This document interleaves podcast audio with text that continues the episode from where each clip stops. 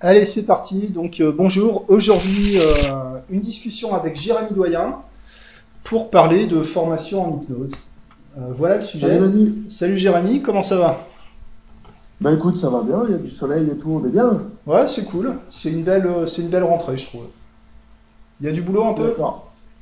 Ouais, Ouais. ouais, ouais. Bah, septembre, comme tu le disais hein, encore dans ton podcast d'hier, il me semble, comme tu le disais depuis longtemps, la, la vraie, euh, le vrai début d'année, c'est septembre, hein, c'est pas janvier.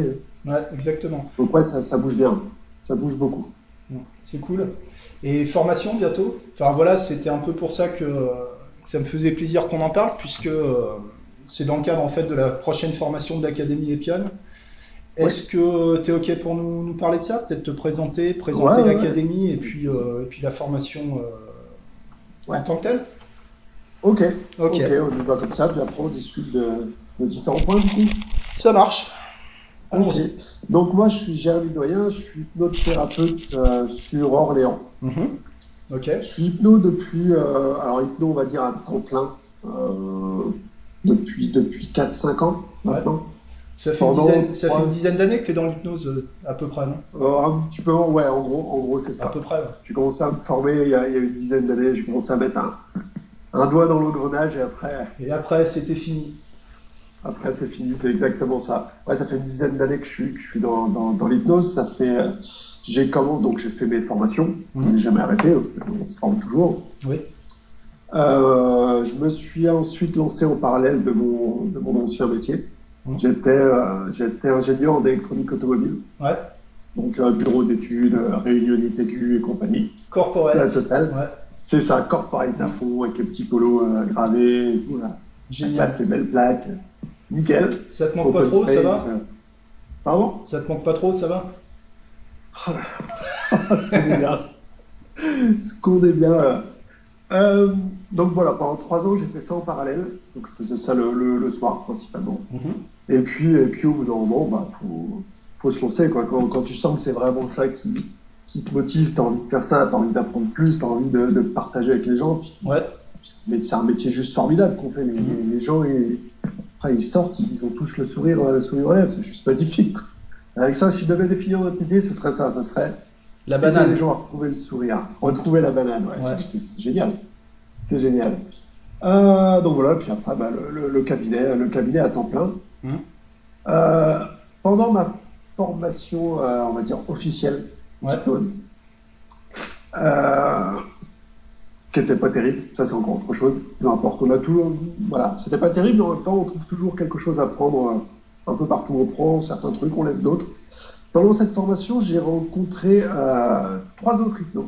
Enfin, il y avait plein d'hypnos, mais je me suis lié d'amitié plus avec trois autres hypnos.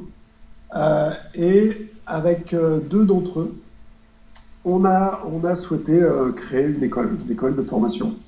Alors au début, on voulait pas, on avait lancé ça comme une idée un peu, un peu délire, etc. pendant les, les week-ends de formation. On voulait pas pour, euh, ben, pour la question que beaucoup d'hypnos rencontrent, que ce soit pour, pour une formation ou pour, euh, pour se lancer dans le métier ou pour accompagner des gens, c'est le problème de légitimité, Ouais. le syndrome de l'imposteur euh, et, et compagnie. Et quand on, a, quand on a compris que finalement on avait tous quelque chose à apporter, et je pense que voilà, ça va être un peu le thème directeur de, de ce qu'on va dire après, parce que c'est un peu la caractéristique de, de notre école de formation. Quand on a compris qu'on avait tous quelque chose à apporter et qu'on avait déjà finalement de, de l'expérience et beaucoup de choses à partager, eh bien on s'est euh, voilà, on, s'est lancé, on a créé cette formation, comme c'était pas dans le tout début dans, dans l'hypnose. On a créé cette école de formation, on a commencé à, à former quelques personnes, à partager vraiment notre, euh, notre approche finalement, notre façon de faire. Et euh, bah, ça, j'ai envie de dire, ça a plu. C'est pas le bon terme, mais, mais l'approche, qu'on apportait, la façon dont on, dont on partageait l'hypnose, voilà, ça, ça a créé beaucoup de déclics chez beaucoup de personnes. Donc, bah voilà, ça nous a conforté dans cette idée-là. On a étoffé l'école de formation qui est devenue l'Académie Epion, Mhm. Euh, qui est sous forme d'association. D'accord. C'est une association loi 1901, donc euh, avec cotisation par rapport euh, pour participer à plein d'événements qu'on fait à côté, c'est encore autre chose. Tout le détail est sur le site de l'académie.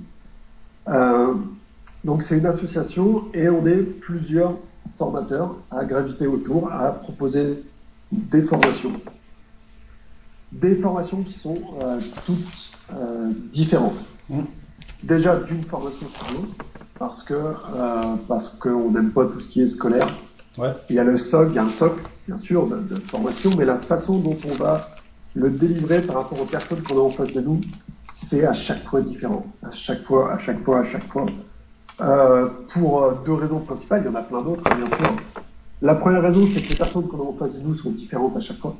Ouais. Elles n'ont pas forcément le même, euh, la même façon d'apprendre les choses, d'assimiler les choses. Elles n'ont pas le même vécu, elles n'ont pas le même historique, elles n'ont pas les mêmes attentes, elles n'ont pas les mêmes envies, elles n'ont pas la même écoute. Enfin, elles sont toutes complètement différentes. Donc, ça nous permet à nous ben, de renouveler des choses, de, nouvelles façons euh, d'expliquer, de nouvelles façons de travailler aussi, aussi bien au niveau, pédagogique au niveau hypnose. Et puis, euh, la deuxième raison, ben, c'est que nous, on évolue aussi, tout simplement. Oui. D'une formation à l'autre, on évolue, on évolue tout le temps, comme nos séances évoluent avec nos clients, comme euh, voilà, on évolue tout le temps. Toi comme moi, enfin, je pense que tu, je sais que tu fais la même chose. On est euh, constamment en train de se former, euh, soit avec des choses qu'on lit, soit en partageant avec d'autres personnes, en testant des techniques, en en inventant. Parce que, même si on n'invente rien, on a toujours des façons d'approcher les choses différentes, même si les, les principes derrière sont toujours les mêmes. Mmh. La façon de les apporter, ben voilà, ça, ça change notre approche. Euh, donc voilà pourquoi les, les, formations elles se renouvellent à chaque fois. À chaque formation, elles se renouvellent. Et puis, euh, l'autre chose qu'on s'est refusé à faire, c'est qu'on est plusieurs formateurs dans l'académie. Donc il y a principalement il y a Geoffrey, ouais.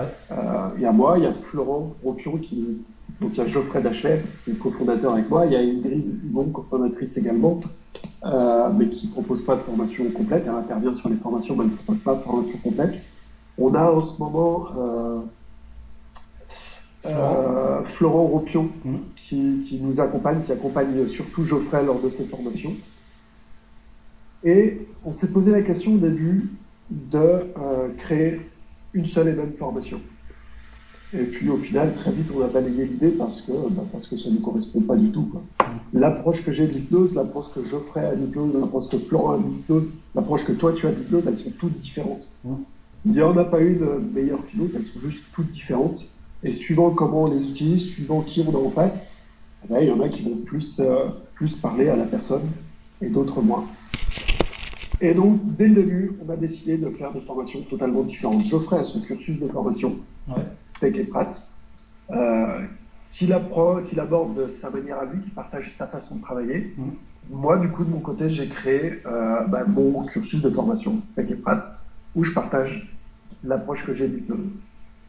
Euh, et entre les deux, eh ben, on fait des échanges, dans le sens où moi j'interviens dans la formation de Geoffrey, lui vient intervenir, et puis on a d'autres personnes, d'autres, euh, les personnes qu'on a formées, généralement elles reviennent, elles reviennent dans nos formations. Il y a Hélène, il y a Audrey par exemple. C'est ça, il y a Hélène, il y a Audrey, et tout le monde est invité, une fois qu'on a fait le cursus, tout le monde est invité à, à venir passer quelques jours, même la formation complète, hein, ouais. à venir revenir dans la formation pour euh, bah, d'avoir un autre, un autre statut. Ils sont plus vraiment apprenants, ils sont pas vraiment formateurs. C'est un lien particulier avec, euh, avec les nouveaux apprenants. Et euh, ben voilà, ils partagent aussi leur expérience, comment ils ont évolué. Ça fait que tout ça, ben, c'est extrêmement riche en partage d'expérience, en façon de faire. Et euh, voilà, je pense que j'ai déjà parlé beaucoup sur ta première question. Ouais. Bah, je, vais, euh, je, vais, je vais en, si tu permets, je vais, en, je vais prendre un peu la parole pour en dire deux trois mots parce que moi j'ai fait, euh, j'ai fait le tech et le prat chez, chez toi, en fait, enfin avec toi. Euh, c'était à Castres et c'était très surprenant parce qu'on était pas mal d'hypno expérimentés quand même. Il y avait moi, il y avait, il y avait Greg, Grégory Quimp il y avait, il y avait les Canadiennes. Euh, enfin voilà, on était, on était une poignée d'hypno qui avait quand même quelques années de pratique dans les pattes et, euh, et on n'a enfin, on pas perdu notre temps, quoi. Ça c'est sûr. On a appris. Et je me souviens que quelqu'un était passé, un, un copain d'Hélène, et qui avait dit mais attendez, vous êtes déjà praticien, vous refaites un prat. Il comprenait pas.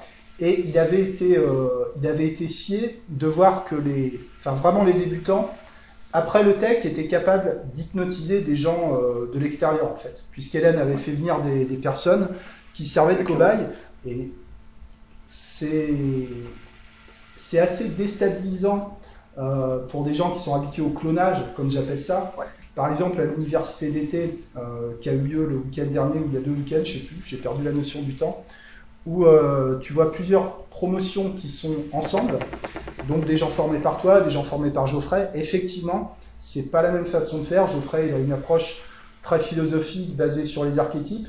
Toi, tu as une approche plus comme moi, très technique, euh, très très technique. Florence est euh, beaucoup plus axé sur la, sur la nature, quoi, ces choses-là. Et effectivement, euh, enfin, il y a des gens que ça peut, que ça peut troubler. Moi, je trouve qu'on se sent hyper libre. Moi, je me, enfin, moi, je me lâche euh, comme jamais je peux me lâcher ailleurs dans ces conditions-là. clairement, j'étais tellement frustré, moi, de ma, ma formation officielle où on devait euh, se coller au protocole, surtout pas en sortir, pas sortir des clous, inventer aucun mot. Voilà, Ouais. fallait, collé au truc. Mm.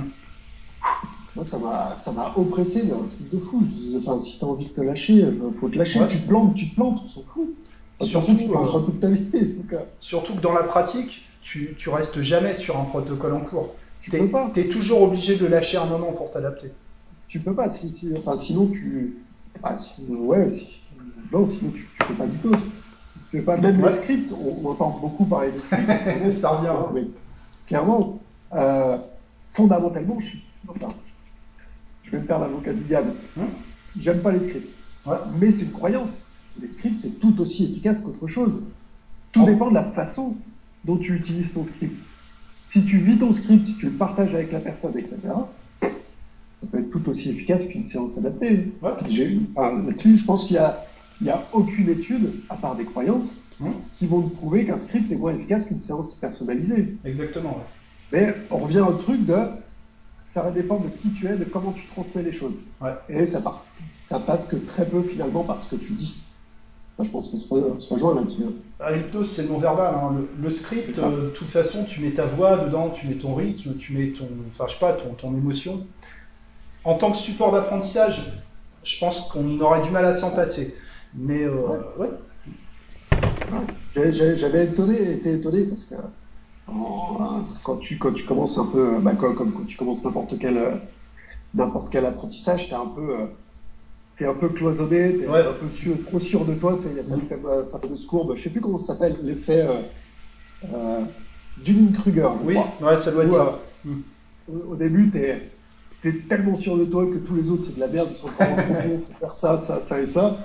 Et puis au fur et à mesure que tu apprends, tu dis, ouais, ben non, en fait, tout marche, voilà, prendre les choses comme ça. Ouais. Tu baisses, tu baisses un peu en, en assurance, tu gagnes en confiance, mais tu es beaucoup plus ouvert, beaucoup plus open. Et j'avais été étonné, je me rappelle, j'avais suivi une formation de Jerry Kine, tu vois, tu vois qui c'est. Ouais. Euh, donc, un des meilleurs hypnos du monde pour moi, décédé il n'y a pas longtemps malheureusement, et euh, qui dans sa formation ben, t'apprenait et t'encourageait à utiliser des scripts. Il te montrait même comment, sauf qu'il te montrait comment les utiliser. Il n'est pas, tiens, là le script, quelqu'un vient pour le stress, tu lis ça. Te montrait comment utiliser vraiment un script. Moi, c'est pas un outil qui me plaît, donc je l'utilise pas et je l'apprends pas en formation. Comme je dis à chaque fois, en formation, je ne peux euh, transmettre et partager que ce que je sais faire. Et mon approche à moi, Oui, je pourrais, euh, ouais. je pourrais faire semblant, hein. mais c'est chiant. quoi. Bah, il y en a beaucoup qui font ça. hein. Oui. C'est le problème. C'est le problème. Ils font des trucs parce que parce qu'il faut faire comme ça. Tiens, tu fais tel protocole, tu fais tel machin. Mais dès que tu leur poses des questions, euh, même pas des questions pièges, mais des questions qui relèvent du partage d'expérience, ben c'est vite derrière parce qu'ils n'ont pas l'expérience par rapport à ça. Ça veut pas dire qu'ils n'ont pas d'expérience en tant qu'hypno. C'est qu'ils n'ont pas d'expérience par rapport au- à la technique ou au protocole qu'ils sont en train de te partager. Parce que même eux ne l'utilisent pas, parce que ça ne marche pas comme ça. Donc voilà, on a une approche, nos formations, elles sont très, elles sont très vivantes, elles sont parfois déstabilisantes, Ouais. parce que c'est pas scolaire. Pas scolaire, c'est pas, ça va pas tout droit, parfois on saute d'un truc à un autre parce qu'il y a, voilà, il y a une question qui a développé une réflexion. Eh ben, on va aller explorer ça, on va aller fouiller là-dedans, et on encourage à chaque fois à, ben, à se lâcher, quoi. À se lâcher. Si tu es parti dans un truc qui n'était pas exactement l'exercice euh, l'exercice qu'on demandait, mais parce que c'est c'est ce qui c'était c'est ce que tu as pensé faire à ce moment-là, quand la personne t'a répondu tel truc, ben, vas-y, fonce. Ouais. Puis vois, vois ce que ça donne. Pousse les gens à prendre, à prendre des risques, en fait. Ben oui. Ouais. Ben oui. Et justement, la formation, c'est l'endroit idéal pour ça. Ouais. Parce que nous, on est toujours autour. on surveille, on supervise toutes les interventions. Donc la personne, elle peut se planter. Si elle doit se planter, c'est en formation. Alors, se planter, c'est un grand mot, hein, bien sûr. Et pourtant, euh, tout est fait pour que les gens ne fassent aucune erreur pendant les formations. Enfin, la plupart de celles que j'ai vues, euh, en tout cas les formations initiales, c'est euh, voilà, surtout pas d'erreur, surtout pas d'échec. Oui. Mais qu'est-ce qu'on apprend Qu'est-ce qu'on apprend comme ça C'est ce qu'on apprend à faire à l'école. On est formaté à travailler comme ça. Hein. tu apprends bien ça par cœur et tu dis bien ça. Tu, tu réponds plus à cette question. Tu sors pas de la, la case. Mm. C'est ce qu'on apprend à faire. Et beaucoup de gens aiment ça. Hein. Alors, tant, mieux, tant mieux, tant pis pour eux, j'en sais rien. C'est pas mon problème. Mais euh, ben, nous, c'est pas ce qu'on propose. on propose des choses qui sont très vivantes, euh, qui sont euh, bah, on propose du partage d'expérience, tout simplement. Alors, il y a une structure, bien sûr, il y a une structure parce qu'on n'apprend pas sans structure. Mais on n'apprend pas du par cœur, on n'apprend pas à, on n'apprend pas du protocolaire. On utilise les protocoles comme processus d'apprentissage, mais on apprend très vite à en sortir. Très, très vite. Le but de la formation, c'est presque pas, je, vais partager un truc là-dessus, que ça me vient en tête, j'ai partagé un truc là-dessus ce matin, c'est pas d'apprendre à faire de l'hypnose. Apprendre à faire de l'hypnose, tu fais ça en, une journée ou en un week-end. À peu près, ouais. Par contre, euh, apprendre à accompagner quelqu'un, à le faire aller vers ses objectifs, ben voilà, il faut travailler un peu, il faut connaître un peu plus les processus de changement et, comment la personne peut réagir. Il faut apprendre aussi à, gérer ça en tant que, en tant que praticien, en tant qu'hypno. C'est tout, tout ça qu'on apprend vraiment en formation. C'est pas savoir dérouler un protocole, c'est pas savoir faire une induction. Enfin, on l'apprend, mais c'est pas le cœur de la formation. Le cœur de la formation, c'est apprendre à être thérapeute, en tout cas, à, apprendre à être, apprendre à apprendre à être thérapeute. Ouais. Sans, se perdre dans des, euh, sans se perdre dans des, des trucs euh, fumeux comme on voit euh, beaucoup en ce moment, c'est un peu la mode de la psychoéducation, soi-disant, où vraiment, tu as des gens qui partent dans des théories complètement rocambolesques, mais qui savent pas faire d'hypnose, par contre. Ah ben non, mm. mais non. Et après, après, ça se cache derrière des. des, des euh, ah ben vous, vous n'êtes pas hypnotisable, vous êtes quelqu'un de résistant. Ouais. Combien de fois on l'entend Vous n'êtes pas assez engagé, euh, gna gna, ouais. voilà. voilà. Parce que, voilà, c'est jamais l'outil le problème au final. On parle d'hypnose, qu'on parle de psychologie qu'on parle de magnétisme, de tout ce qu'on veut, on s'en fout. L'outil, c'est jamais le problème. C'est comment on, on, le comprend, comment on l'utilise, comment on le propose à la personne, à quel moment on le propose à la personne, et de capter à quel moment ça lui correspond ou ça lui correspond plus. Ouais. Et ça, bah, pareil, tu peux l'expliquer en quelques mots, mais avant de le ressentir, avant de le maîtriser, avant de l'utiliser, mm. ben, il faut de la pratique. C'est pas plus compliqué que ça. Hein. Il faut de la pratique. Il faut y aller. Donc c'est vraiment l'approche qu'on essaye d'avoir en formation, c'est d'y aller step by step. Voilà. On rajoute un truc à chaque fois. Ce qui fait qu'à chaque fois que la personne passe un niveau, elle réutilise tout ce qu'elle a vu avant à sa manière, elle l'adapte et elle rajoute un truc en plus, et puis en plus, et puis en plus. C'est euh, cette façon-là qu'on essaye de partager parce que c'est pour moi la façon naturelle de faire les choses. Tu apprends à, à, tenir debout, tu apprends à avoir l'équilibre, tu apprends déjà à être à quatre pattes, tu apprends à te mettre debout, tu apprends à marcher, tu apprends à courir, tu apprends à tomber, tu apprends à aussi, ouais. ouais. C'est la façon naturelle d'apprendre les choses. Tout ce que tu as acquis, mais vraiment acquis, c'est-à-dire que tu penses même plus, c'est là, ça s'exprime tout le temps. Tu le retravailles parce qu'il faut revenir aux bases tout le temps. Et puis après, tu rajoutes les couches au fur et à mesure. Et puis de temps en temps, tu fais un ménage aussi. Ouais. C'est voilà, c'est la façon qu'on c'est la façon qu'on essaye d'utiliser au maximum de transmettre euh, bah, notre, notre savoir, en tout cas notre savoir-faire en hypnose, ce qu'on utilise au quotidien au cabinet, parce que, parce que, parce que pour eux, on ne peut pas être formateur si on travaille, si on n'est pas, si son vrai métier, c'est pas, c'est pas accompagnant, c'est pas thérapeute, enfin, hypno, ouais. on ne peut pas vraiment transmettre. Voilà, on peut transmettre de la technique, aucun problème. Mais pour aller au-delà, c'est plus difficile. Tu sais, j'en ai rencontré des, formateurs qui faisaient, euh, on va dire, 80% de formation et qui voyaient un, deux, trois clients dans l'année, quoi, euh, sans exagérer, mais qui font le même contenu de formation depuis 15 ans. Ah ouais. T'es déconnecté Complètement, complètement. Donc techniquement, ils, sont ils peuvent être très très bons, aucun souci là-dessus. Ouais, ouais. Ils peuvent. Bah après, tu sais, des techniques comme, euh, je sais pas, tout ce qui est Newton model, etc., c'est complètement daté, quoi. Enfin, Ça fait technique de vendeur de bagnole aujourd'hui, ces trucs-là. C'est ça. Ah, si tu l'utilises brut de décoffrage, ouais. c'est clair, c'est tout, tout, ce qui est même, même les. Enfin, c'est comme tout, je pense même pas que c'est une tonne banale, je pense pas que ce soit dépassé. Ce qui est dépassé, c'est l'utiliser tel quel que tu vas le lire dans un bouquin, on te dit, ben, tu utilises ça, tu utilises des truismes, des métaphores, des machins. Personne ne fait ça. Enfin, personne fait ça. Dans la vie réelle, personne ne fait ça. En discussion, tu fais pas ça. Et pourtant, tous ces outils, tu les utilises sans même les connaître. Le, but du jeu, c'est de comprendre comment ça marche et de les intégrer dans un processus naturel. Naturel, ouais. C'est ça, mais comme, euh, comme pour la PNL, comme pour tout, on a, je sais pas si tu te rappelles, quand on a fait d'ailleurs, tu m'avais surpris et j'ai repris ça derrière. Euh, à un moment donné, je, je spoil un peu l'information, mais peu importe. Allons-y. À un moment donné, euh, c'est dans le tech, dans le début du tech, on utilise la synchro. Ouais. Parce que la synchro, c'est un truc qu'on voit partout, euh, c'est très carré dans les formations hypnose, dans la PNL. Il faut être synchro avec la personne, il faut respirer en même temps qu'elle, il faut euh, bouger, les synchro croisés, etc. Et euh, je demande aux gens de vraiment respecter ça pendant la séance de 5 minutes qu'ils font après en pratique. Et au final, ça dérange tout le monde. Ouais. Et le praticien et l'accompagné. Parce que si tu te concentres là-dessus, tu perds le, truc, tu n'arrives pas à suivre. Et celui qui le vit, celui qui se sent, euh, ils se sent singés, ils se sentent dire oui, mais, bah, mais, ils se sentent pas bien, quoi. C'est pas naturel. La synchro, c'est pas comme ça que ça s'utilise. Faut connaître le principe. Ouais. Faut savoir que ça existe. Il faut savoir l'utiliser derrière.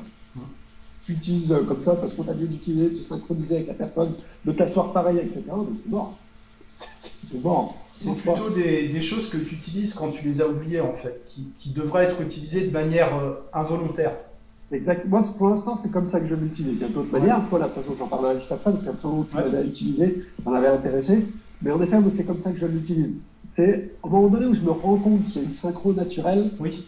Là, je me dis, OK, il y a de la trans, il y a de la trans. Ou pas, en tout cas, il y a du rapport thérapeutique. Ouais. Il y a du rapport de confiance. Il y a quelque chose qui se passe. Ça peut être un moyen de vérification. La façon dont tu l'avais utilisé, je, je, vais en parler ici parce que ça peut donner des idées à, à, à n'importe qui tu l'avais poussé à son maximum. Hum. Et tu l'avais poussé en, en expliquant à la personne que tu accompagnais, c'était Carla, je me rappelle, tu lui avais expliqué exactement ce que tu faisais. Donc là, on n'est plus dans ce rapport où, merde, l'autre, il est en train de faire tout ce que je fais, ben, ça va pas, je fais attention. Là, tu as dit, précisément, je m'assois comme toi, je vais parler comme toi, je vais respirer comme toi.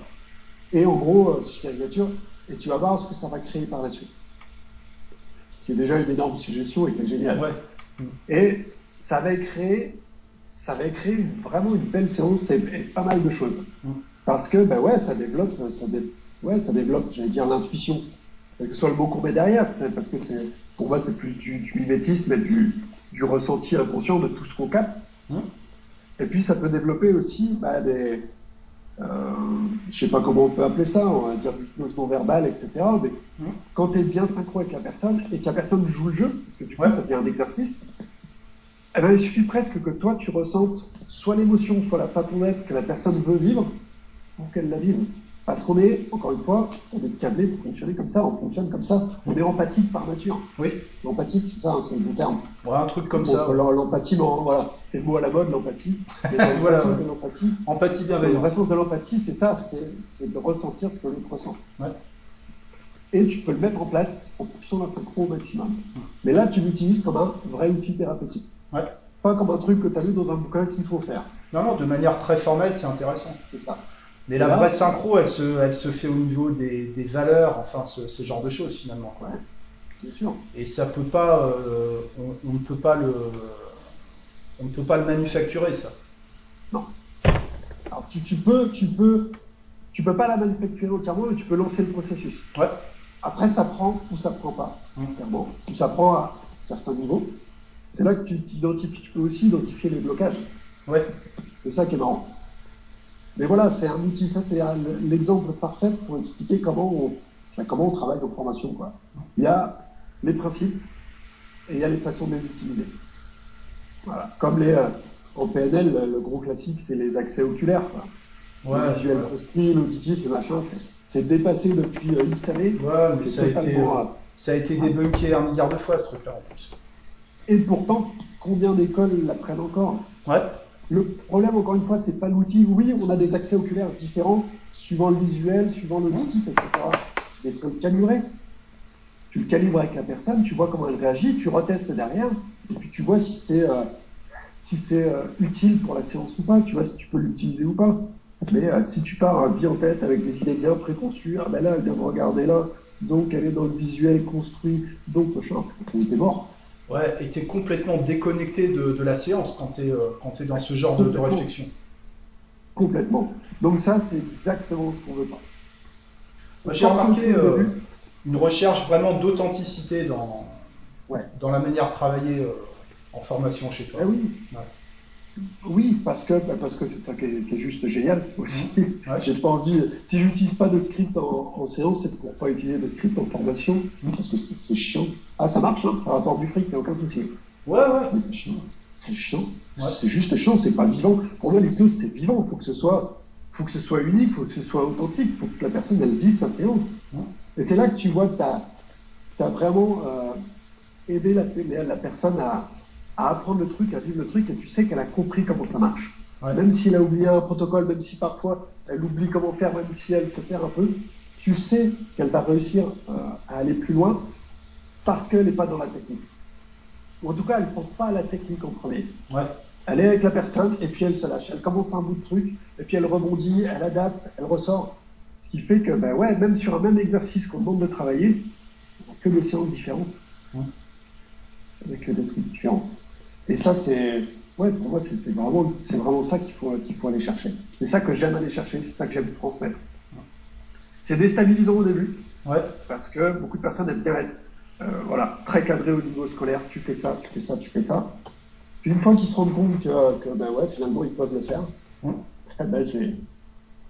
Après, c'est important de, de, proposer des modèles pour, euh, pour apprendre. enfin, on a tous, on a tous eu des modèles où je sais qu'on admire les mêmes personnes au niveau, au niveau d'hypnose, euh, grosso modo, quoi.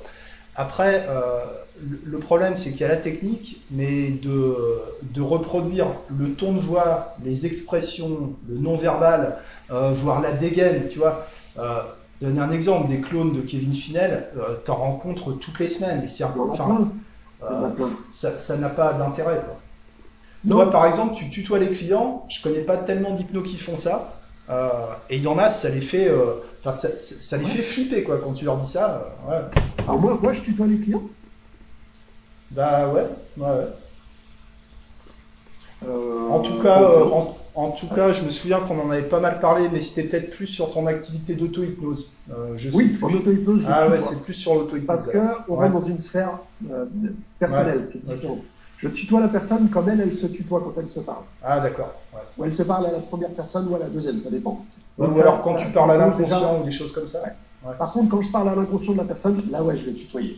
Je vais tutoyer, euh, je vais être plus copain avec lui, je vais me permettre des choses que je ne dirais pas à la personne. Ça permet une certaine dissociation, ça permet de jouer avec tout ça, ça permet d'être un peu plus complice avec l'inconscient, entre guillemets. Mais euh, généralement, je tutoie. Ça, ça m'arrive. Ça m'arrive. Euh, ça m'arrive quand. Bah, déjà, ça m'arrive de juste de me rendre compte. C'est aussi un élément de synchro. Ouais. Parce que la personne, à un moment donné, t'a tutoyé. Tu l'as tutoyé en retour sans même te rendre compte. Puis, ah, ça te monte au cerveau. Ah ouais, il s'est passé un changement. Il y a eu un déclic, on a avancé sur quelque chose. Alors, c'est pas forcément parce que la personne tu tutoies que ça marche mieux, hein. mais tu sais qu'il y a un truc. Tu sais qu'il y a un truc. À toi de trouver euh, ce que c'est, si c'est utile ou pas, mais tu sais qu'il y a un truc. Euh, mais ouais, ouais, l'approche, euh, ouais, l'approche qu'on a, elle, est souvent différente dans, dans ce mode-là. C'est qu'on veut surtout pas créer de clone. Au début, forcément, on est les personnes sont en apprentissage, donc elles vont, elles vont prendre des expressions elles vont prendre un peu ta gestuelle, ta façon de parler, parce que ça leur permet de ne de, de, pas y réfléchir, pour libérer du temps à penser à autre chose pendant la séance. Et puis petit à petit, vu que tu les encourages à ça, ben, elles y vont, quoi. elles se lâchent, elles trouvent leur propre façon de faire, qui sont souvent super intéressantes d'ailleurs. Parce que toi, ça te questionne, et tu te dis, ouais, ça c'est intéressant comme façon de faire. Et on, on, on va jouer avec ça on va jouer. Je me rappelle, euh, je crois que c'était la session à Castres d'une personne qui, euh, qui disait J'ai du mal, j'arrive pas à trouver les mots, j'arrive pas à être fluide comme toi. ça fait des années que je pratique, j'ai travaillé, travaillé, travaillé, euh, voilà, ça, ça, vient tout seul maintenant. Et je fais Mais je fais la séance que tu viens de faire là. Ok, tu as utilisé très peu de mots. Est-ce que tu as l'impression ça l'a dérangé?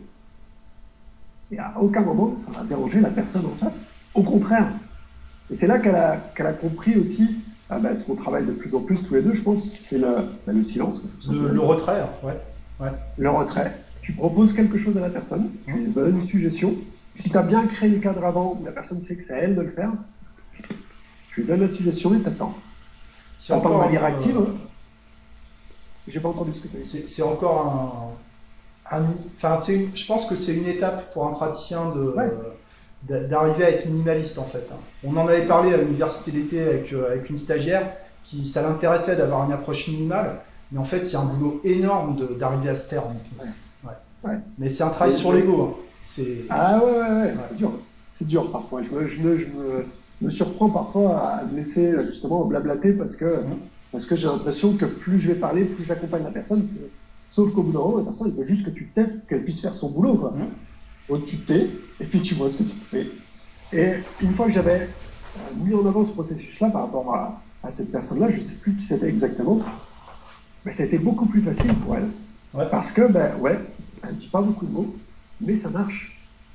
Et du coup, c'était sa, sa façon de travailler à elle. Mmh. Et une fois qu'elle a été libérée de ça, elle était encore plus dans la séance, parce qu'elle avait plus confiance en elle, hein, forcément. Ouais. Donc elle transmettait plus de, plus de confiance. Et ça roulait tout seul. Et euh, on peut dire en, 10 mots ce qu'on peut, ce qu'on dit, ce qu'on dit pas parfois en 1000 mots. Ouais. Voilà. Encore une fois, c'est une question de cadre, de posture, de positionnement. Et le non-verbal, encore et toujours. Et le non-verbal, clairement. La confiance en soi, c'est vraiment un élément, euh, un élément essentiel dans, dans l'évolution d'un praticien. Ah ouais, c'est une fausse question, on est d'accord? C'est pas vraiment une question. Une vraie question, c'est comment. Euh, Qu'est-ce que tu dirais à un jeune praticien ou moins jeune euh, qui aurait des problèmes de confiance en soi? C'est-à-dire à peu près la totalité des jeunes praticiens. Voilà. Parce que c'est facile de se la péter quand on a de l'expérience, mais on a tous galéré au début, c'est bien de le dire aussi. Ben oui, clairement. Comment on fait pour. Euh, Comment on fait Pour prendre on confiance fait semblant. Tu fais semblant. Tu fais semblant. Tu fais semblant d'avoir confiance. Tu fais semblant et ça marche. Et ça, ça marche. Ouais.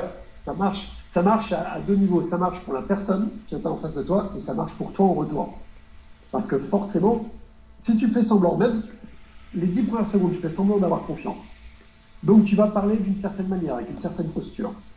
La réaction de la personne en face va être différente, différente pardon, que si tu n'avais pas confiance.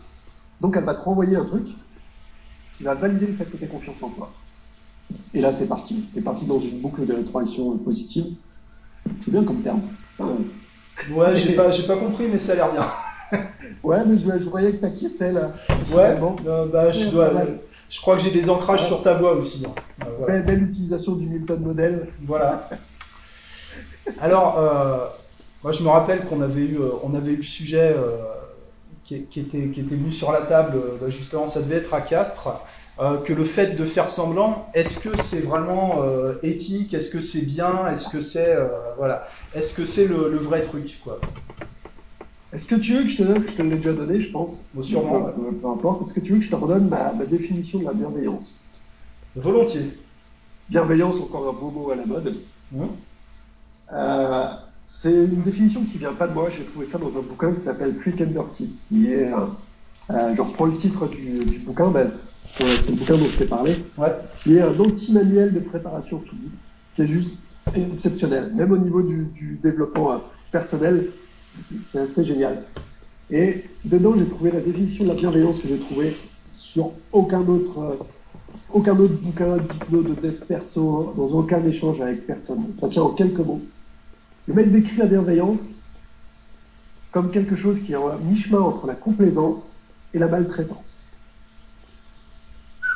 D'accord. Et j'ai trouvé ça juste génial. Parce que pour ouais. moi, c'est ça. La bienveillance, c'est pas être gentil avec la personne, c'est pas l'accompagner doucement, c'est surtout, euh, voilà, la, la, rassurer. On s'en fout de la rassurer. La personne n'a pas, on s'en fout, entre guillemets. Hein. Mmh. Si ton, ton boulot, c'est pas d'être copain avec la personne, c'est pas de la rassurer. C'est euh, de faire en sorte qu'elle avance. Parfois, pour avancer, ben ouais, faut appuyer sur le nez, faut lui permettre de vivre une émotion, même si elle est difficile. Ouais. Ton boulot, c'est pas de, la, de mettre ta main sur son épaule et de dire, non, mais ça va passer. Mmh, ouais. C'est pas ton boulot de thérapeute, ça. Et du coup, j'ai trouvé cette définition super juste. Parce que la complaisance, ça serait justement d'être ami avec la personne et dire non, tout va bien se passer, t'inquiète pas, ça va aller. Ça, c'est le boulot d'un ami à la limite. Ouais. À la limite, je dis bien encore. Parce qu'un vrai ami met la tronche, euh, met la tête dedans quand il faut aussi. Normalement, ouais. ouais. Normalement. Mais ça, c'est encore autre chose. Et euh, la maltraitance, bah, c'est où tu fais les choses de manière sadique, où tu fais les choses pour faire du mal. Mm. Voilà. Donc là, il faut être au milieu. La bienveillance, pour moi, c'est faire tout ce qu'il faut. Du moment que c'est, euh, ça aide la personne à aller bien par la suite. Mais à aller bien, euh, pas, euh, pas, étouffer, euh, pas étouffer le truc qui va pas. Ouais. Aller bien, qu'elle ait toutes les ressources derrière pour surmonter tout ça, pour le dépasser, pour changer vraiment, pour changer en bien. C'est ça pour moi la bienveillance. Donc ouais, il y a des clients qui n'aiment pas. Mais je m'en fous, hein. Je, fous un peu. C'est pas grave. Voilà, c'est- pas mon problème. Mon boulot, c'est pas qu'ils m'aiment. hein. Ouais. Mon boulot, c'est qu'ils changent.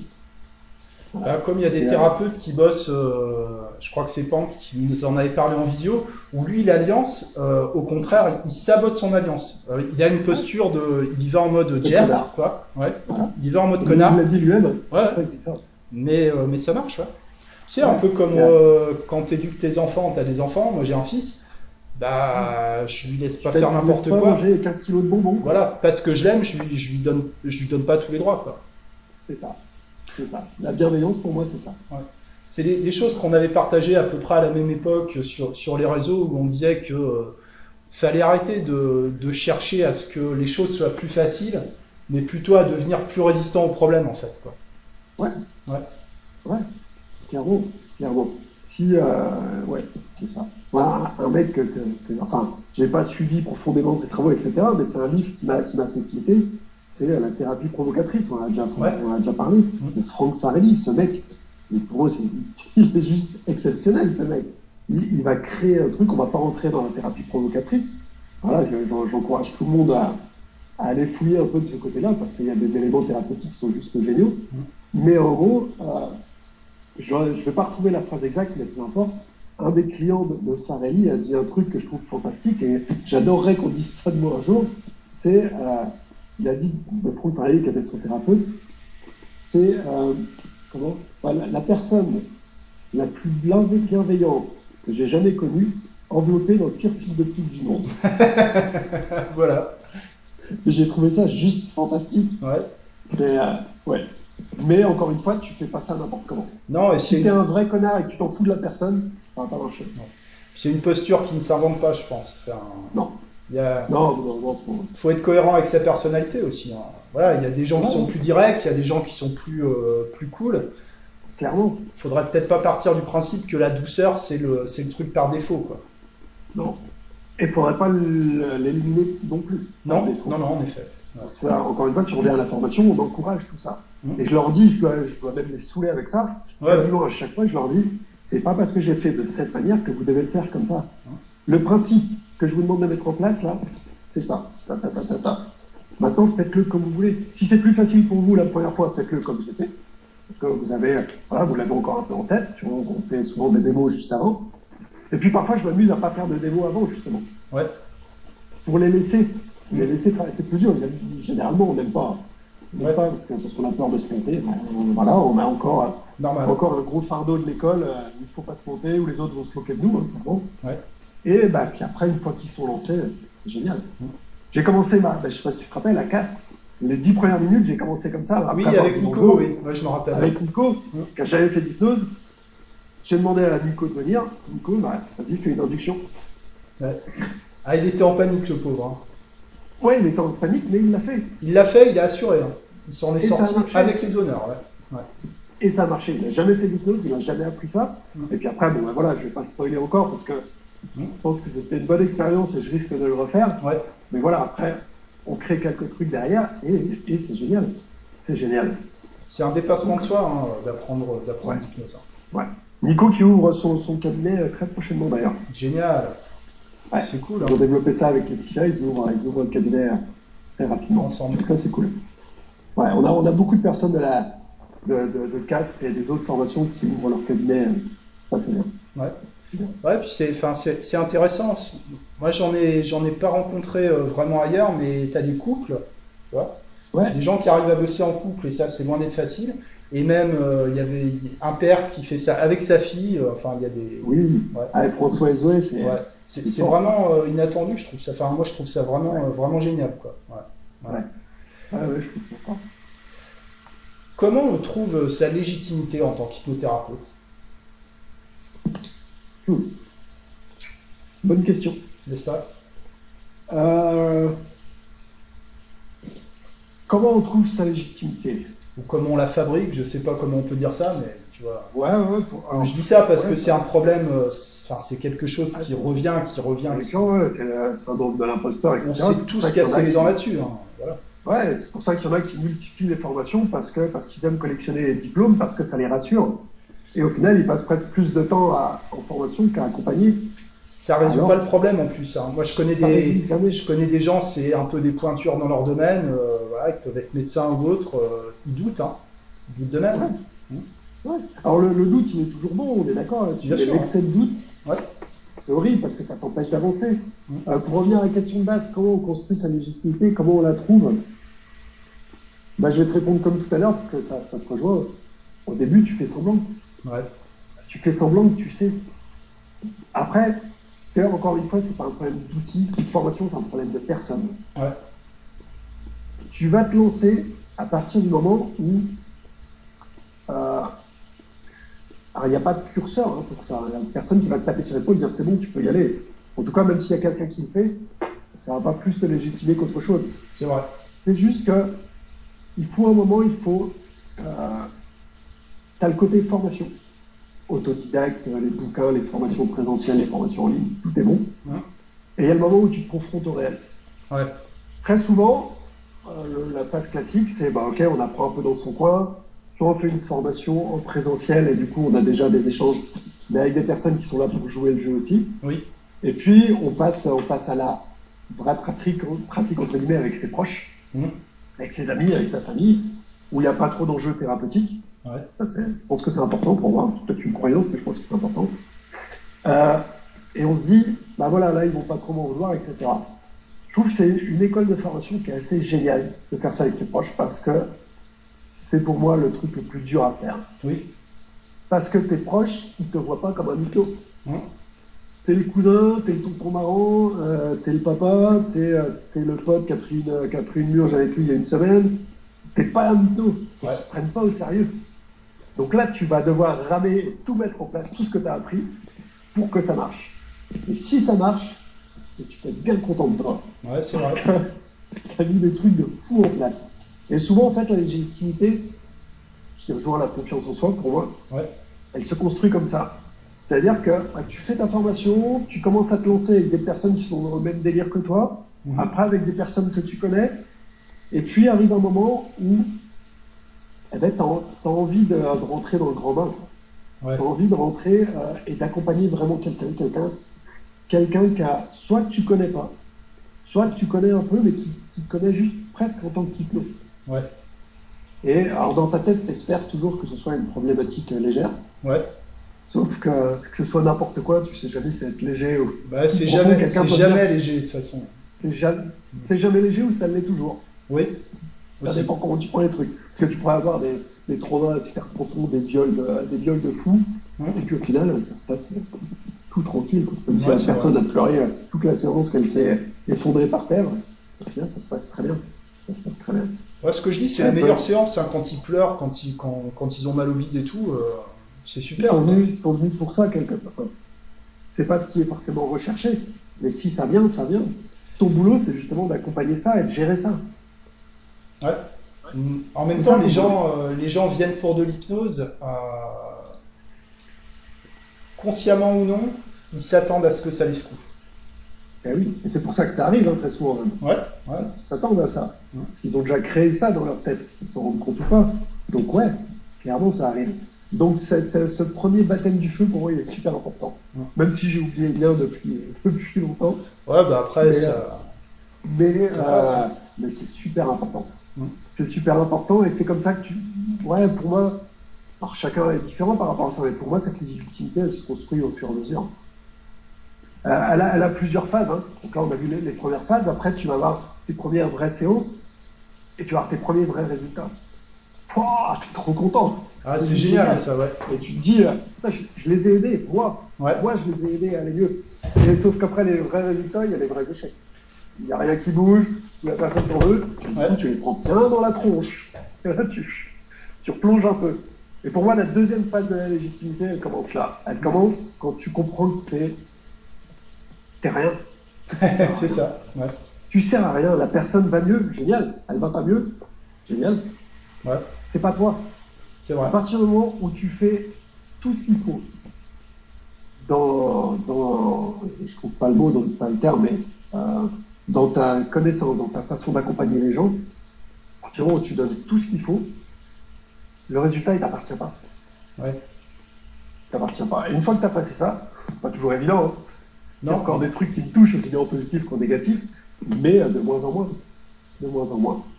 On est content pour les personnes qui vont mieux, hein, Bien sûr. hein. mais on a plus côté responsabilité. C'est plus nous qui devons fait changer. Pour moi, la vraie légitimité, entre guillemets, encore une fois, elle commence là. Comment Et on ça, se positionne. Pardon? Comment on se positionne en tant que praticien? Ouais. Ouais. C'est euh, pour ça, sou- souvent, on a la question, tu dois l'avoir aussi, pour, pour l'arrêt tabac, très souvent, bah, c'est quoi votre taux de réussite? Ouais. 0, 100, 50, j'en sais rien, vous voulez que je vous dise quoi? Ouais, Même pour l'exemple de l'arrêt tabac, c'est- c'est- ça veut dire quoi une réussite?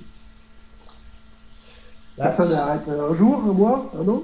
Si la personne euh, meurt sans avoir euh, refumé euh, depuis la séance, euh, c'est une réussite à ce compte-là. Quoi. Voilà. Voilà, est-ce que c'est au bout d'un an sans fumer, mort, donc, 20 ans euh, Est-ce que s'il y a 3 kilos en plus, c'est toujours une réussite? Euh, Si la personne est plus déprimée qu'avant, est-ce que c'est une réussite? Ça.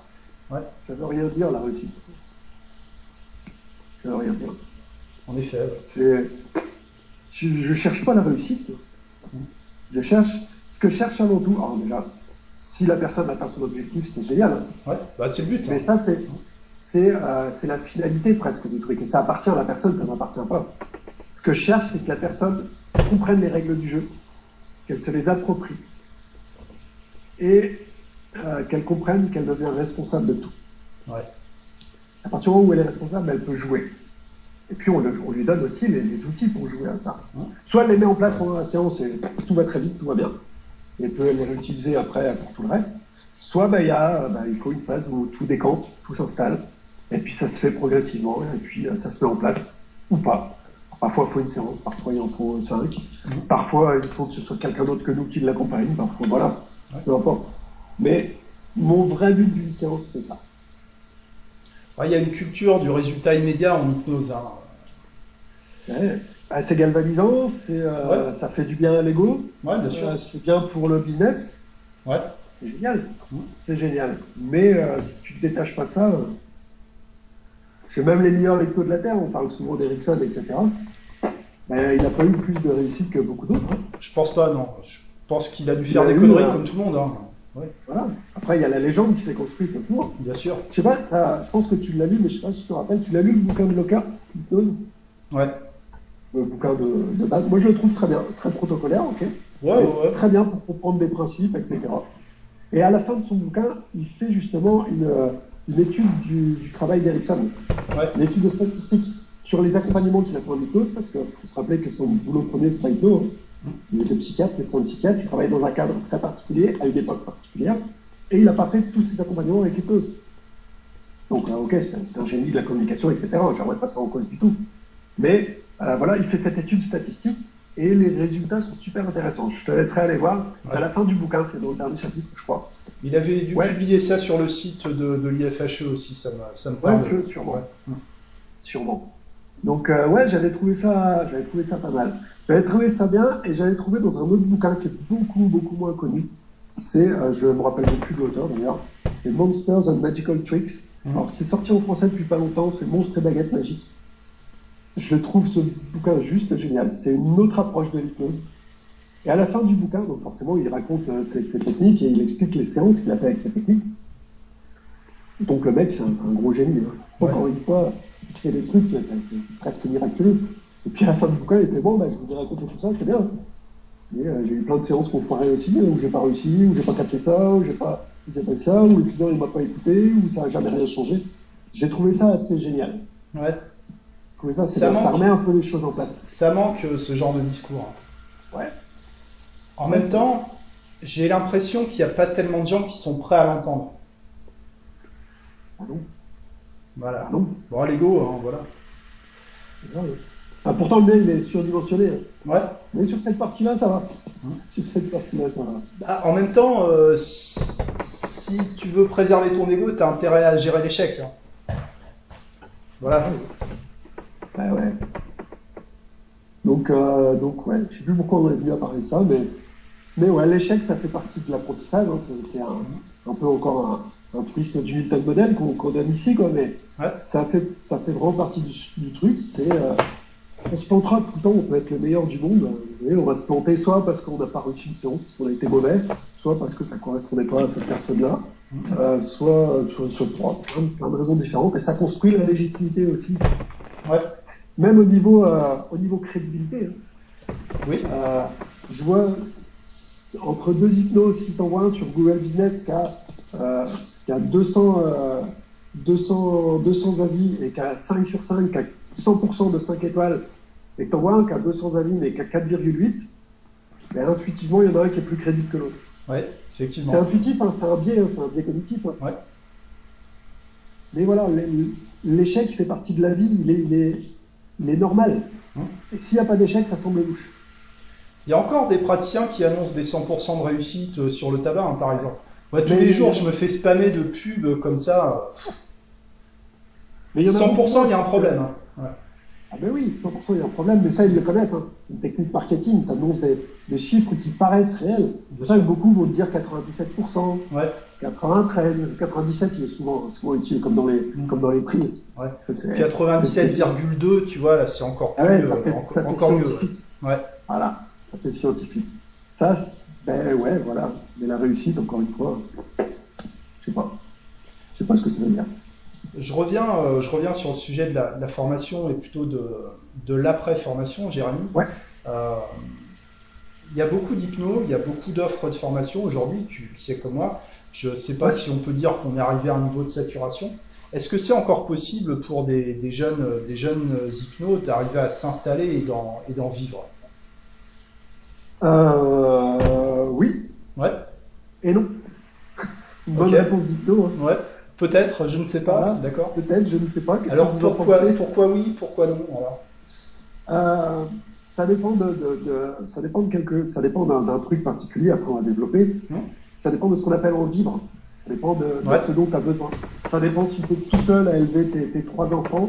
Ça dépend euh, s'ils sont en études supérieures. Ça dépend si tu es d'un milieu aisé et que tu as des réserves. Ça dépend d'énormément de choses. Ouais. Ça dépend de la chance aussi. Oui, Ça dépend de l'endroit où tu ouais. Ben ouais, ça dépend du. Ça dépend du, de l'endroit où tu vas te placer. Ça dépend de comment tu vas te bouger aussi. Beaucoup ne comptent euh, que sur le bouche-oreille. Mmh. Euh, ça, ça, c'était valable il y a 20 ans. ouais, et encore. Aujourd'hui, tu peux être le meilleur du monde si personne, ne- personne ne sait que tu existes. Personne ne viendra te voir. Alors ça marche, hein, j'en connais. Ingrid, clairement, Ingrid Hugo, qui est avec nous à l'académie, euh, elle a jamais fait une pub, jamais fait un truc. Je sais même pas si elle a un, si elle a un site internet. C'est mon frère qui l'a fait, donc je le sais. Elle a un site internet, elle a une page Facebook, mais je sais même pas si elle a déjà posté quelque chose dessus. Elle est située dans un village paumé. Sauf que, ben voilà, elle s'est mise dans un village où il n'y a rien autour, où tout, où il y a une maison médicale, et tout l'agglo qu'il y a autour vient ici. D'accord. Donc ça a cartonné. Elle est blindée, elle a pu savoir quoi en faire. Voilà. Donc elle, est- il y a toujours des contre-exemples dans tout. Il n'y a pas euh, une meilleure méthode qu'une autre. Par contre, ce qu'il faut comprendre, c'est que quand tu t'installes, tu n'es pas juste hypno, tu es entrepreneur. Ouais. Même si tu es micro-entrepreneur, il faut la casquette entrepreneur. C'est-à-dire qu'il faut que tu penses aussi en termes, et beaucoup n'aiment pas ça, hein. encore une fois, sous la couvert de la sacro-sainte bienveillance, Et le Euh, fait d'être sorti du monde salarial aussi. hein. Voilà. Mais clairement. Mais il Ouais. faut que tu te vendes. Il faut que tu te montres, il faut que tu te vendes, il faut utiliser les outils actuels. Ouais. Si tu n'es pas sur Facebook, si tu n'es pas sur Google, si tu n'as pas de site, euh, dans 99% des cas, tu n'existes pas. Après, il faut que ce soit bien fait, il faut que ce soit cohérent avec Bah, c'est est, ça, parce ce que, enfin, j'ai envie de dire, la gueule des, la gueule des sites, euh, bien souvent, euh, Ouais. ça fait amateur. Ah bon Enfin, C'est con, mais tu arrives sur un site qui est mal fait, qui est amateur, qui a, qui a une photo euh, toute moche, un peu flou, où tu te retrouves Ouais. pas dans les menus, bah, Tu vas sais, une photo d'un cabinet vide, là. Moi, j'adore. Ouais. C'est c'est le pire truc que tu puisses mettre sur, euh, sur un Je site. regarde, ça se trouve, j'en ai une sur mon truc, mais oui. Ouais, Non, je crois que tu l'avais viré. Je crois que tu l'avais viré une fois. Je m'étais foutu de ta gueule. Une discussion, bah oui, bah oui, parce que, parce que, parce que, bah oui, parce qu'au début tu fais des trucs en pensant que c'est ça que les gens attendent, Ouais, et puis après, bah, c'est comme tout, t'apprends au fur et à mesure, et puis c'est t'évolues. ça. ouais. Ouais. Donc ouais, on peut en vivre, bien sûr qu'on peut s'installer, qu'on peut en vivre. Euh, ça peut prendre un mois à prendre, et ça peut prendre trois ans.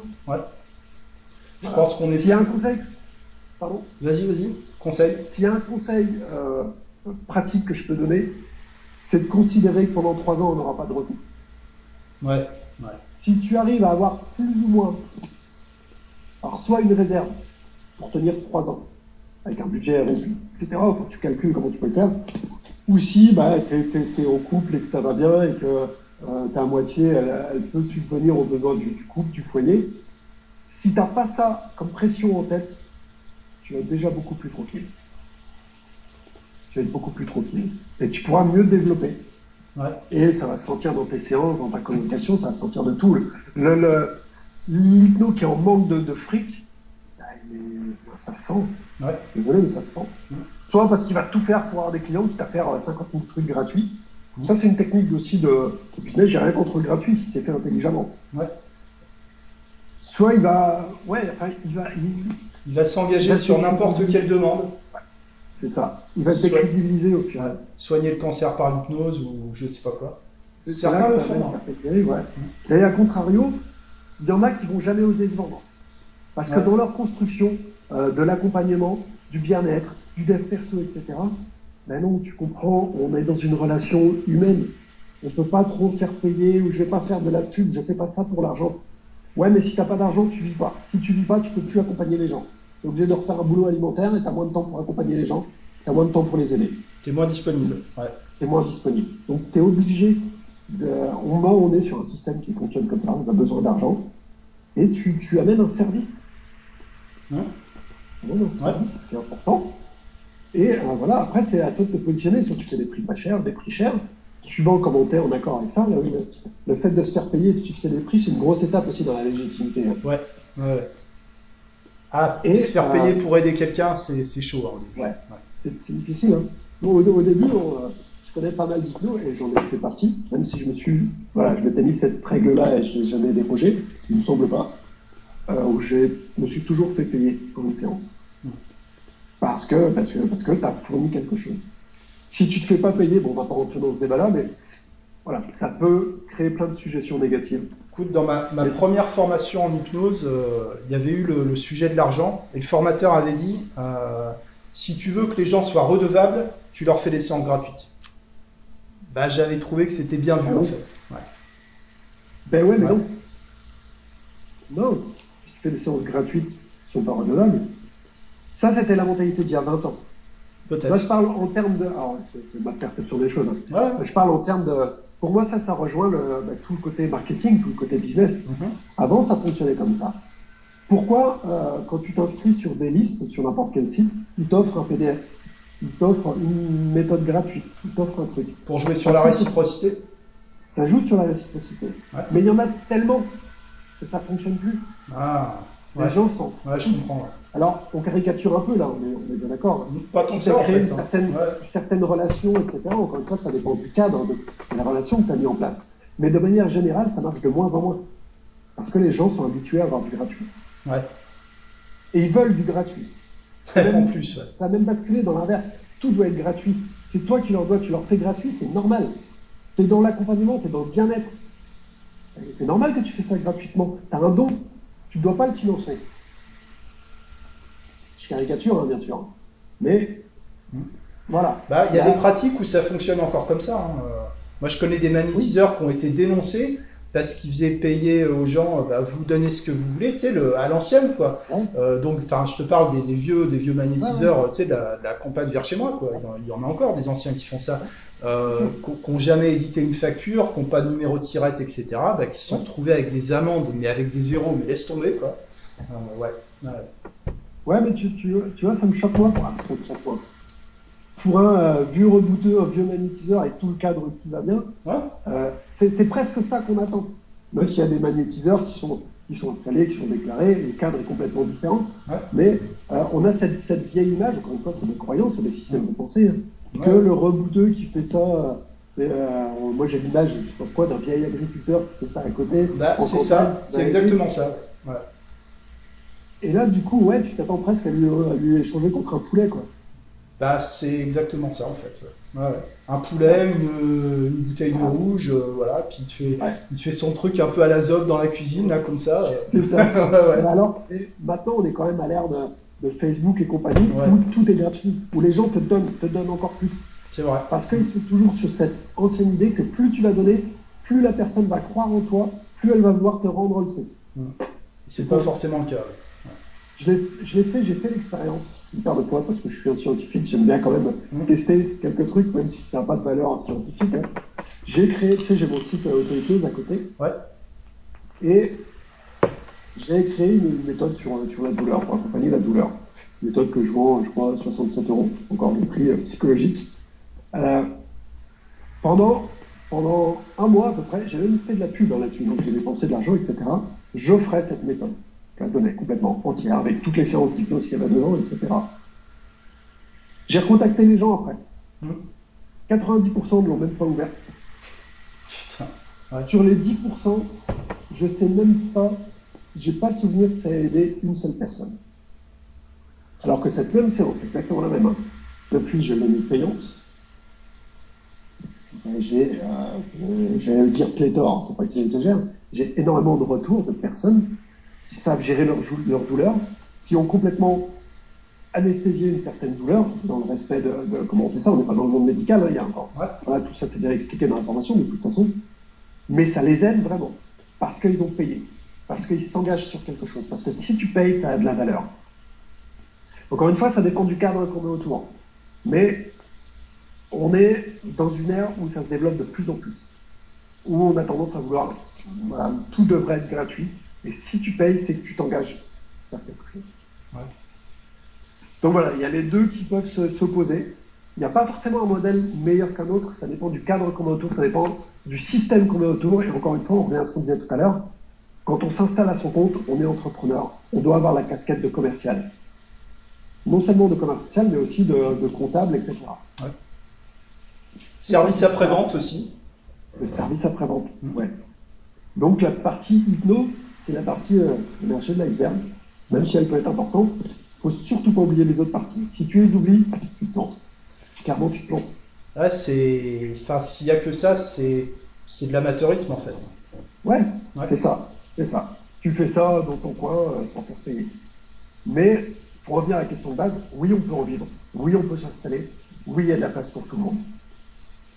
Clairement. Parce que euh, les personnes qui viennent te voir, elles ne viendraient pas forcément me venir, elles viendraient pas forcément me voir moi. Ouais. Mais ça, ça marche si tu as développé une certaine image. Si tu es l'hypno lambda euh, qui fait comme tout le monde et qui ne se différencie pas quelque part, ouais.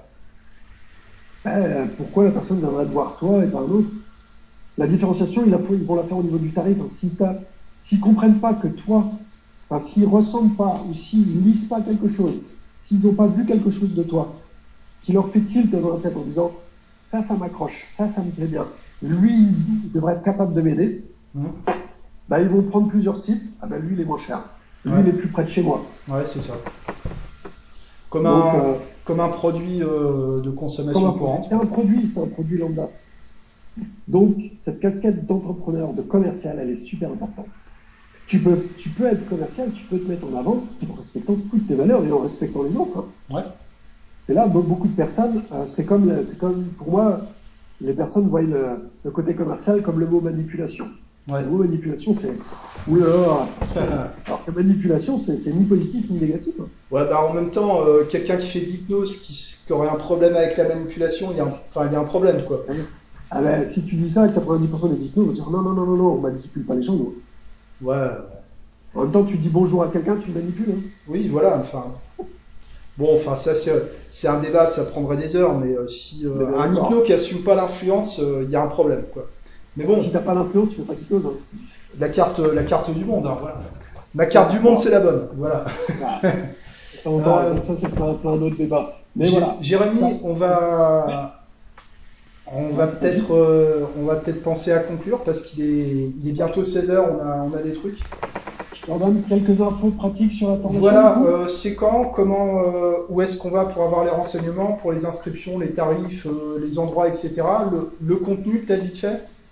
Ouais. Enfin voilà. Alors, la formation, elle commence le 27 septembre. Donc, elle deux parties. Deux fois cinq jours. Ok. Première euh, session de cinq jours du 27 septembre au 1er octobre. 2021, hein, c'est là, c'est demain. Ouais. Ça se passe à Orléans. Orléans, d'accord. Deuxième partie, niveau praticien, du 22 au 26 novembre. Ok. C'est aussi niveau tech, niveau prat. Bon, bah, c'est pas des trucs qui nous parlent, on voulait pas les utiliser, mais comme tout le monde les utilise, bon, ça parle aux gens, on utilise oui, ça. Oui, voilà. Peu importe. Euh, ça, c'est pour les dates. Euh, donc, c'est à Orléans.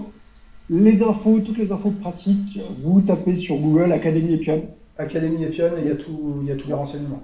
Il y a tous les renseignements. Il y a, il y a la philosophie de, de l'école, il y a comment on voit l'hypnose, il y a la présentation des, des formateurs. Ouais. Donc, on est plusieurs formateurs intervenants. D'ailleurs, tu, tu, nous accompagneras pendant oui. Euh, j'y serai, oui. Ouais, ouais. Et cette formation, ça, ça va être cool. J'ai vu qu'il y avait Audrey, Hélène aussi. Il y a le tarif aussi qui est dedans. Il y a tout le programme. Euh, si je résume un peu le programme, ça sert à rien que, que, que je vous dise tout ça. Hein. Ouais. La semaine de technicien, mais comme son nom l'indique, c'est pour apprendre la technique. Ouais. Voilà, purement la, la, technique de comment on accompagne le client, comment on fait une induction, comment on l'approfondit, comment, euh, comment les, les, protocoles de changement de base. Euh, pour moi, c'est les briques de base ouais. qu'on va développer après, qu'on va utiliser dans tous les sens. Euh, dès le début, dès la première séance, j'ai envie de dire, dès la première heure, on fait de l'hypnose. Ouais. Voilà. Même dès, Ça, dès, dès le premier quart d'heure, en fait, je crois. Ouais, À peu près, Clairement. Ouais. clairement.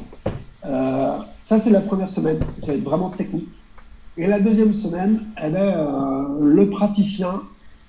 Bah, encore une fois, comme son nom l'indique, c'est pour mettre en pratique la technique. C'est-à-dire que quand on arrive au prat, c'est pour ça qu'il y a un temps entre les deux, ça laisse euh, autant que tous les apprentissages de bien s'installer. Euh, les gens peuvent aussi les retravailler, etc. C'est-à-dire que la technique, elle est plus ou moins assimilée. Alors, on n'attend pas à ce qu'ils connaissent la technique par cœur, qu'ils sachent tout faire, hein, c'est pas le but du jeu. Ouais, bien sûr. Mais ils y pensent moins consciemment. Il y a déjà des automatismes qui sont mis en place. Et le module Prat, il va s'attacher ben, euh, aux différentes problématiques, à comment on les aborde, à comment on va questionner la personne, comment on va faire remonter des émotions, comment on va utiliser ça, comment, voilà, comment on met en place les changements. Ça, c'est le côté euh, praticien. Et il y a, euh, on va dire 80% de pratique, mais je pense que c'est plus près de 95% au final. Ouais. Ça fait beaucoup, beaucoup, beaucoup de pratique. Pour moi, l'assimilation, l'apprentissage, ça passe pour la pratique. hein. J'ai coutume de dire, tu peux lire tous les bouquins du monde sur les fraises, tant que tu n'auras pas croqué dans une fraise, tu ne sauras pas le goût que ça a. Exactement. Donc, Enfin, je te rejoins, là-dessus. Une formation en hypnose, euh, la- faire de la théorie, ça n'a pas vraiment de sens. Quoi. Voilà. Pour moi, tu- on parle un peu, on explique la technique, après on la vit. Ouais. Et puis on débriefe, on avance, on évolue, on reteste, etc. Donc voilà, le- en résumé, le, le programme qui est plus détaillé sur le site. Euh, moi, je suis joignable, hein, je suis joignable euh, via mon mail qui est dessus, sur mon site internet. Donc, euh, vous tapez Jérémy Doyen Hypnose, vous allez le trouver. Il y a mon numéro de téléphone aussi, pour ceux qui veulent me joindre. Il y, a aussi, Euh, euh, il y a aussi du monde sur Facebook au niveau de l'Académie Epion. Il y a une page, il y a, il y a Ouais. ta page de Ouais, praticien, il y a ton Le profil. post, enfin. le post-formation est très important. On, Ouais. on essaye de suivre tout le monde. On crée des liens entre tout le monde. On est toujours là pour accompagner, pour Mhm. répondre aux questions. Bah, il, y a une, Euh, il y a une communauté des gens, des gens d'Epion qui est active. Il y a aussi des événements. Tu parlais des événements. Est-ce que tu peux dire deux mots sur l'université d'été, par exemple? Parce que À l'université d'été, ouais, c'est un concept que je connaissais pas du tout, donc euh, c'est Ouais, intéressant. Ça faisait très longtemps qu'on voulait mettre ça en place. Euh, le but pour nous, c'était vraiment. Déjà, le but premier, c'était de rassembler le plus de monde des différentes, euh, euh, des différentes promos de Ouais. formation pour que tout le monde apprenne, apprenne à se connaître. Et surtout, au-delà du côté humain, qui, qui est toujours très sympa, surtout vu le cadre dans lequel on était, au château, là, au château d'Artigny. Ouais, c'était chouette. Euh, à partir de là, qu'il y ait des échanges qui se mettent en place. Plus on a d'échanges entre hypnos, plus on partage des pratiques, euh, plus on partage même, euh, j'ai envie de dire, d'humain à humain. Un Ouais. peu, euh, encore un mot à la mode, mais tu vois ce que je veux dire. Plus on partage, plus on échange, et plus il y a des déclics qui se font, plus on se lâche, plus on teste des choses. Alors, bien sûr, pendant cette université, on avait, on avait fait tout un programme pour proposer Ouais. euh, bah, des approches un peu sympas, pour proposer des façons de faire, pour proposer des, des pistes de réflexion aussi. Euh, mais pour moi, c'était pas là le principal. Le principal était dans tous les échanges qui se sont faits et dans tous les liens qui se sont créés aussi Ouais. et dans, dans- dans tout ce qu'on a mis en place. Et on va essayer de créer plein d'autres événements comme ça. Euh, sur le cours de l'année, ça va être peut-être des, des- des conférences, peut-être inviter d'autres formateurs, d'autres écoles qui nous expliquent leur façon de faire, leur approche, euh, ou d'autres personnes qui sont au dehors de la thérapie, qui sont dans d'autres milieux qui peuvent apporter beaucoup d'hypnose. Euh, voilà, tout ça c'est en réflexion, on- on- on- et puis on essaye de lancer, de lancer plein de choses. Comme euh, euh, un de mes préceptes, c'est fait est mieux que parfait. Ouais. Donc voilà, on a les idées, on les lance et puis on, on les améliore au fur et à mesure. Ça permet d'avancer. Ça permet d'avancer. Et il y a un, un autre petit truc, si je peux euh, Ouais, ajouter, c'est euh, La Voix des Pionnes, Oui. qui est euh, un magazine qu'on sort tous les mois, qui, qui est gratuit, qu'on partage sous forme PDF à tous les académistes. Mhm. L'académiste, c'est le petit nom sympa qu'on a donné à, à tous ceux qui ont été formés par l'Académie Epion. Euh, généralement, alors ça me prend un peu de temps, mais je, mets, je remets ces articles-là sur le site de l'Académie Epion.